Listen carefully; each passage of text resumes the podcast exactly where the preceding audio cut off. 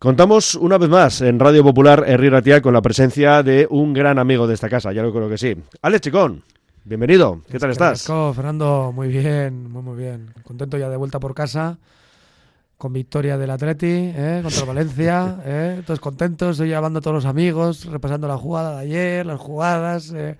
eh, la gente soñando con la final, ¿no? Y eso, eso es lo bonito, ¿no? La felicidad, ya sea bien con el monte, con el fútbol, con el trabajo, con todo, vamos. Orgulloso por la histórica extensión invernal al Manaslu. Palabras tuyas, nada más aterrizar en suelo vizcaíno. Eh, hablamos pues de una cima de 8.163 metros y lo de histórico lo vamos a remarcar porque hablamos de la primera extensión en invierno y además tú dijiste, yo para qué quiero oxígeno artificial, con el mío ya me vale.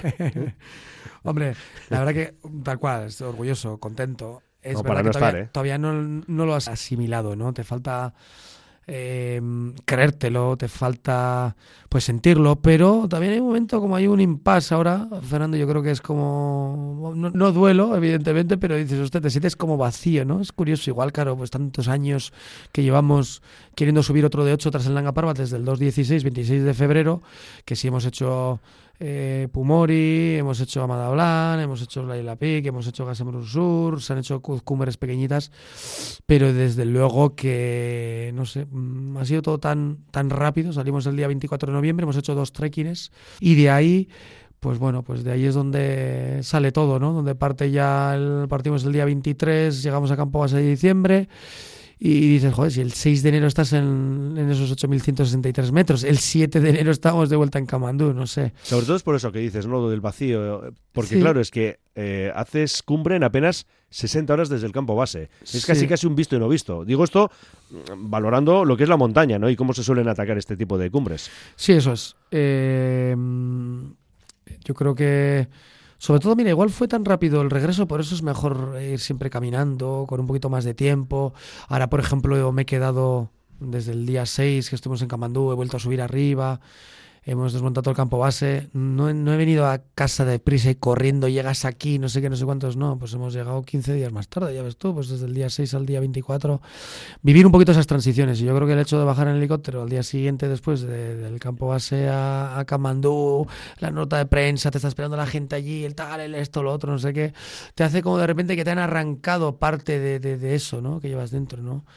Y yo recuerdo ahora este último descenso que me que bajé ya bajo de campo base tranquilamente y me voy ya y digo, bueno, ya no vengo a Samagaon en una temporadita o al Manaslu, bueno, ya se verá cuando regresas, ¿no? Pues se te caen las lágrimas, te vienen las mujeres del pueblo, te traen un obsequio, te vienen los hombres del pueblo, te traen un obsequio, te dan las gracias durante tres años que hemos estado, pues cada vez que ha habido un helicóptero subes y bajas a gente, les subes todo lo que ellos necesitan, les echas un capotillo como hemos tenido ahora ocho sanitarios, tres médicas y, y cinco enfermeros, enfermeras y tratas de ayudar ahí todo lo que puedes, ¿no, Fernando? Entonces es muy bonito, ¿no? El relacionarte con la gente de allí, el estar con ellos, el, el sentirte vivo, el sentirte en paz Esto con la siempre ha, montaña. sido- siempre ha formado parte de tu forma de ver la, la montaña, ¿no? Porque además, eh, bueno, incluso has hecho expediciones exclusivamente, podríamos casi decir, con un perfil social. Sí, bueno, mm, la película que hemos producido, la última, la de Amgar, yo creo que es con un perfil social total. Creo que es una, una gran película documental y, y yo creo que, joder, cómo dar de vuelta todo eso que hemos recibido de tantas personas, de tantas mujeres, de tantos hombres, de tantos niños, siempre te han regalado una sonrisa, sea en Nepal, en Pakistán, en Sierra Leona, en tantos países que hemos viajado. Entonces, joder, yo creo que menos que eh, echar un capotillo, joder, pues esta vez han montado dos dos incubadoras, una en Ocoldunga en la región de muy cerca de, de- bajo el Kumbu, el, el Everest. Luego ahí en el Manaslu se ha hecho un campamento, se ha mm, atendido a los niños, a las niñas, a las mujeres embarazadas y todo eso, lo más bonito de esto es fruto de amigos, amistades, doctores que han cogido sus vacaciones, han pagado sus vacaciones, han pagado su billete de avión y quieren estar allí pues acompañándote y acompañando y echando un capotillo a aquellas zonas, ¿no? Entonces yo creo que eso es lo bonito, somos lo que vamos dejando tras de nosotros, ¿no? Y yo creo que, pues no creo que, mm, pues aquí en Bilbao con todo el mundo pues no puedes quedar bien, todo el mundo no le puedes echar una mano a, no sé, pues habrá gente que no atiendo al teléfono, no, no llegas a todo, pero desde luego allí no creo que nadie, nadie tenga alguna queja de nosotros, ¿no? Cuando... eh, ya te digo, llevo tres años bajando. ¿Cuánta gente hemos subido y hemos bajado los helicópteros? ¿Cuántas personas se han puesto malas? El parto el año pasado, etc.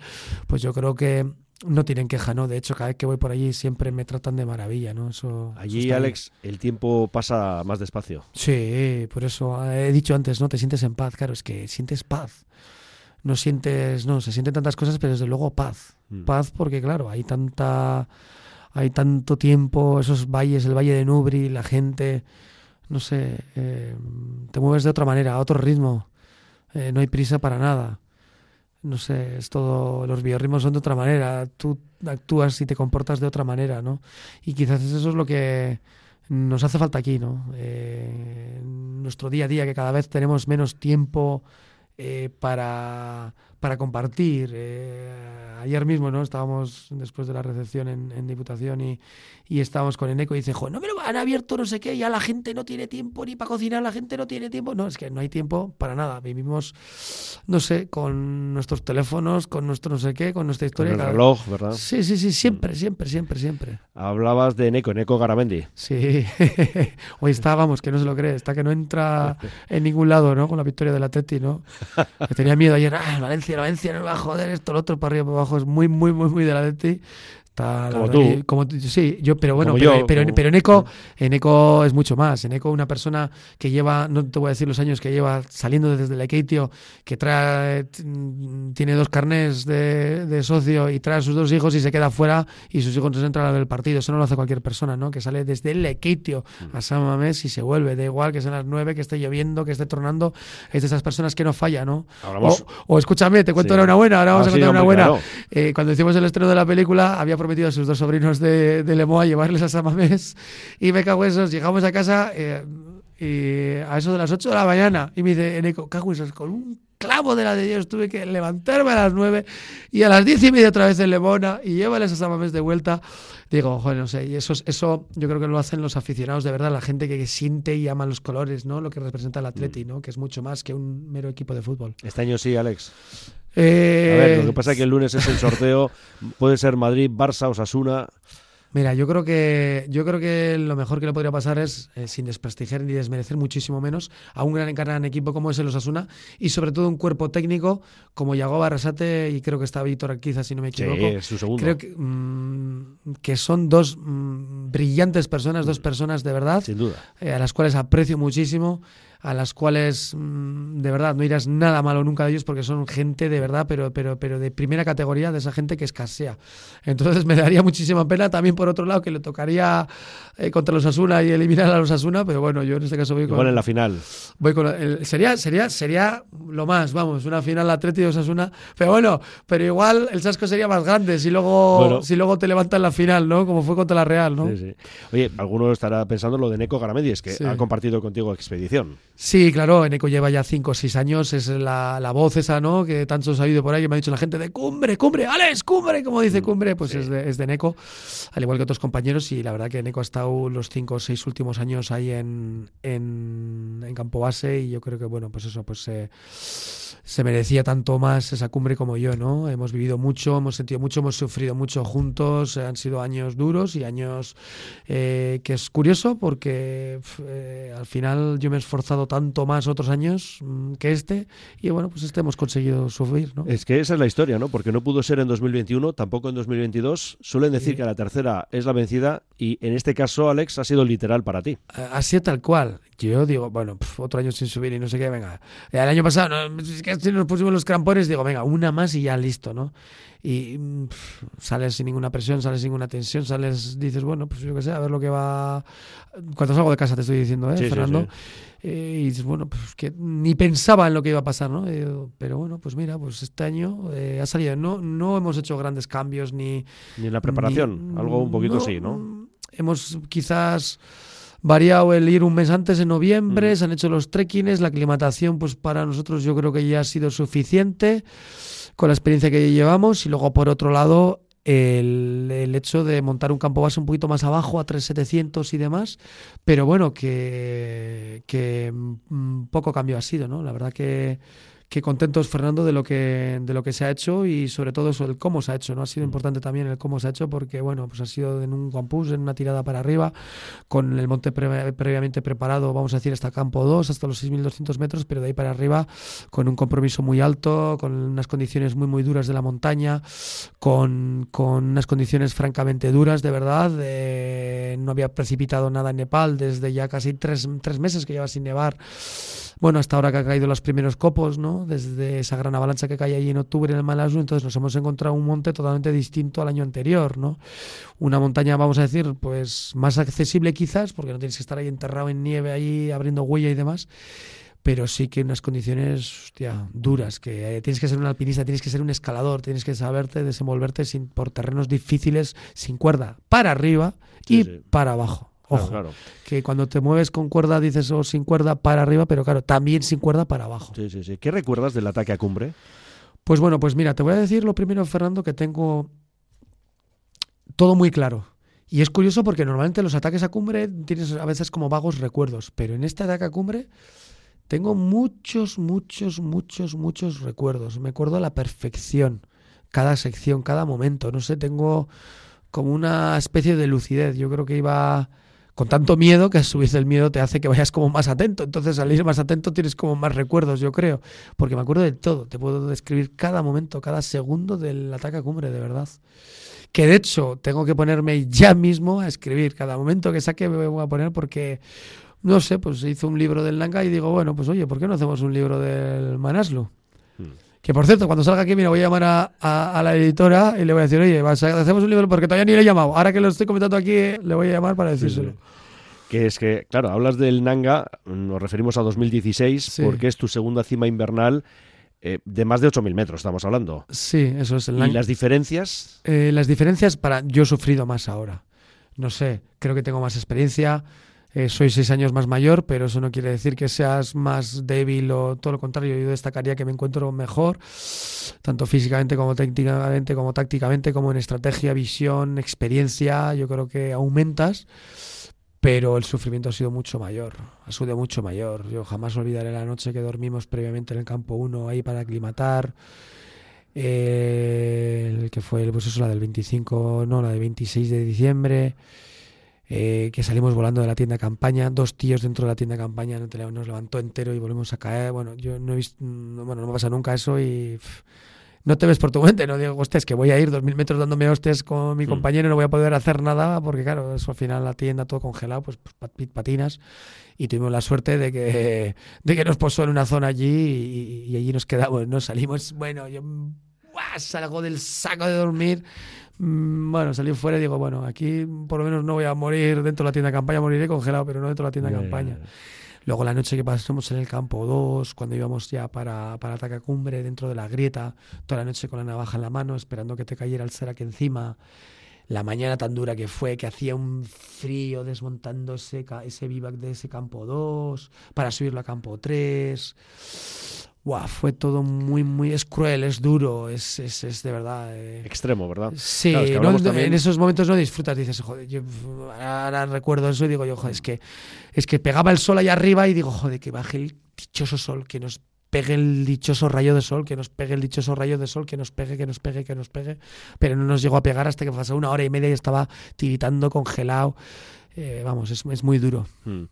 Claro, hasta 45 grados bajo cero, que ya llega un momento que yo ya no sé si se notan los 45 como si fueran 20 o como si fueran 60. Sí se, nota, ¿no? Se notan, se notan, se notan. Hay alguna diferencia ahí. Se notan, se notan. Y luego también reconocías a la vuelta, aquí ya en suelo vizcaíno, que hubo un momento en el que, yo leo literal, ¿no? Lo que decías, hubo un momento en el que me sentí sin fuerzas y sentía que iba a morir allí agonizando. Pasé mucho miedo.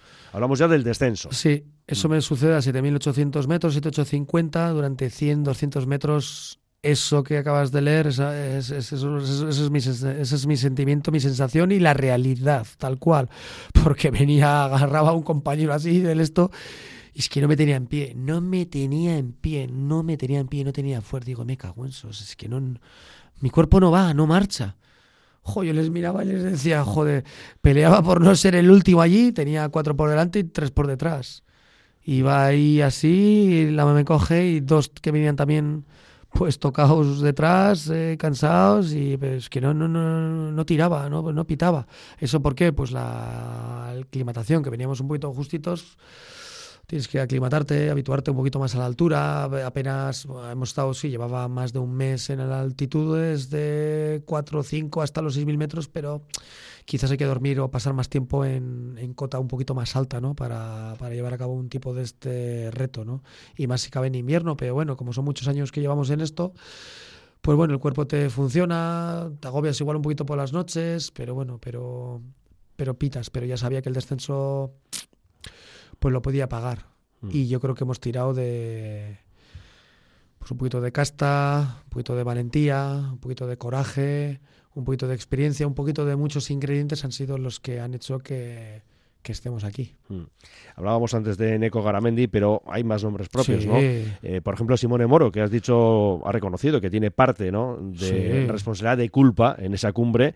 Eh, y luego los serpas, esto siempre. Sí, todos los nepalíes, los nepalíes, me gustaría decir uno por uno sus nombres como han sido de la zona del Everest de Okoldunga, del pueblo de Okoldunga, son Chapal y Gelu, y luego de la zona del Valle del Arun del, Macale, del Macalu, perdón, son Miktemba, eh, Lama, eh, y Maila eh, seis personas que son encantadores, que se han dejado la piel, que han mostrado un compromiso altísimo, que han querido de verdad estar allí arriba por ellos mismos, por su, por su país, por su pueblo, por su gente, por su tierra no sé, que es, ha sido todo mágico, ¿no? Y Simone, como decías, pues eh, gracias a Simone, pues estamos en la cumbre porque en el momento en el que se pone malo y quiere descender, pues nosotros estábamos en un sitio, en una situación compleja y yo lo he dicho más de una vez, si hubiera estado en su situación, no me hubiera bajado solo de allí, no hubiera pedido allí, eh, venga, échame un capotillo, de hecho se lo comentamos y Simone, no, no, que me bajo, me bajo, me bajo, tirar, tirar, tirar.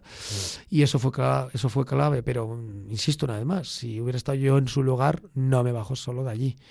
Por eso tiene gran parte de eso. Y luego aparte, pues yo creo que también tengo que destacar en el trekking que hacemos al, al Makalu, todo el, equipo que nos acompaña de esos Himalaya, 30 mm, personas de vizcaínos, guipuzcoanos, pues de toda la península, gente encantadora, a todos ellos también, a todo el equipo de Pájaro Trips también, eh, eh, Ignacio Juárez, eh, todo el equipo que nos acompaña también, pues cerca de 26 personas, pues, gente que había de, de Amorebieta, de Zaya, de, bueno, de todos los lados, Javi, bueno, ha sido increíble. Y luego pues me faltaría por mencionar pues este último grupo que ha venido también, eh, que están ahora mismo todavía en Nepal, ¿no? con siete sanitarios, todo ese equipo. Eh, todas las personas que han acompañado también. Y luego sobre todo pues bueno pues mencionar también a José Andúrraga también de, Lemona que ha sido una parte fundamental. Nos iban pasando los partes de meteo. Él se encontraba en el campo base de abajo y, y en Eco Garamendi en el campo base de arriba. Y la verdad que muy muy bien.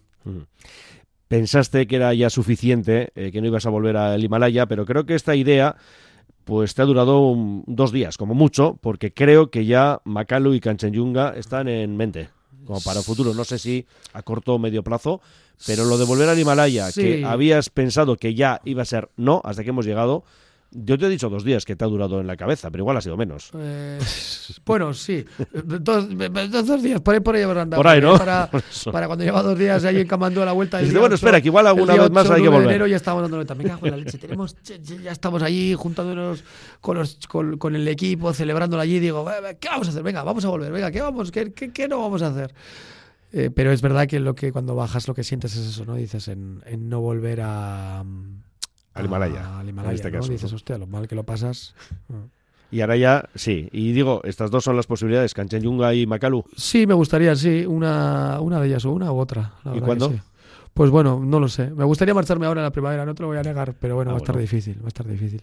Porque ahora el plan es, bueno, la próxima semana tú no paras mucho en casa, esto lo sabemos. De lunes a viernes tienes que estar en Austria, bueno, un compromiso comercial, vamos a definirlo así. Bueno, mm, no comercial, vamos a echar un capotillo para una película ah, histórica de Germán Mulder en Langa Parva, donde voy por mi tiempo. Eh, eh, me he comprado hasta hoy, antes de venir aquí, el billete de avión yo mismo, o sea que ya te digo yo, luego ya veremos si se cobra o no se cobra. Esto es la leche, ¿no? Nada más Tú vas adelantando dinero. Sí, eso, esto, ya esto, se verá, esto, ¿no? así, luego ya se ve.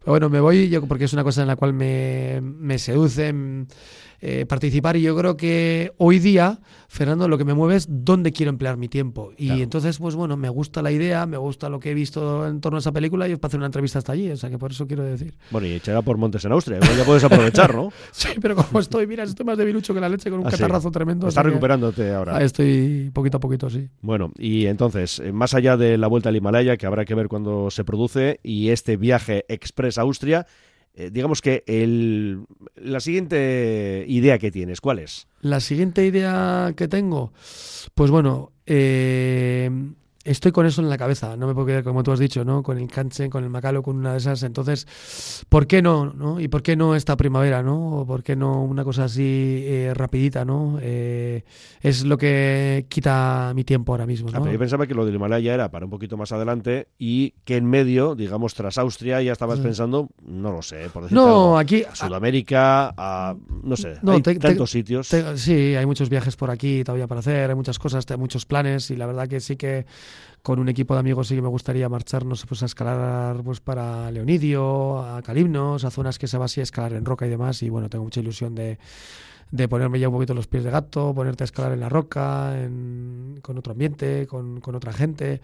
Y todo lo que sea estar en, la montaña, Fernando, yo la verdad que me lo paso de maravilla, ¿no? Entonces da igual que sea aquí, que sea allí, que sea con buena compañía y que sea con buenos o, malos, momentos, o malos momentos también, porque en los malos momentos es donde de verdad creces, ¿no? En esta expedición también, a pesar de que han salido las cosas bien, yo ahí trato de darle vueltas a las cosas para mejorar, ¿no? Para que no vuelvan a suceder Mm, no errores, pero para que no vuelvan a suceder pues cosas que igual no me han gustado tanto, ¿no? Eh, ahora tendría que pensar para ver qué es lo que no me ha gustado, por, ejemplo la caída de Maila, pues para evitar cosas y sobre todo pues para mejorar, ¿no? Y seguir creciendo, ¿no?